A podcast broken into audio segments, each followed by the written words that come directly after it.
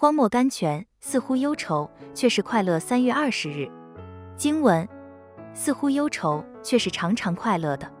圣经哥林多后书六章十节，主张苦行主义者连流泪也在禁止之列，基督徒却不然。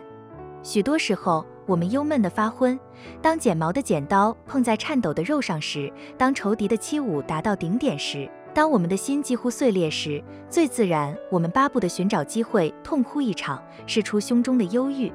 但是还有一个比痛哭更好的方法。航海者知道甘泉是在苦且咸的海水中找到的，旅行家知道最美丽的花是生在最荒僻、最崎岖的山路上的，属灵人知道最宝贵的诗篇是在最痛苦的时候写成的。所以，让我们在黑暗中赞美神，我们主耶稣基督的父。试炼越深。愿我们的歌声越高，亲爱的，你有没有学会这个功课呢？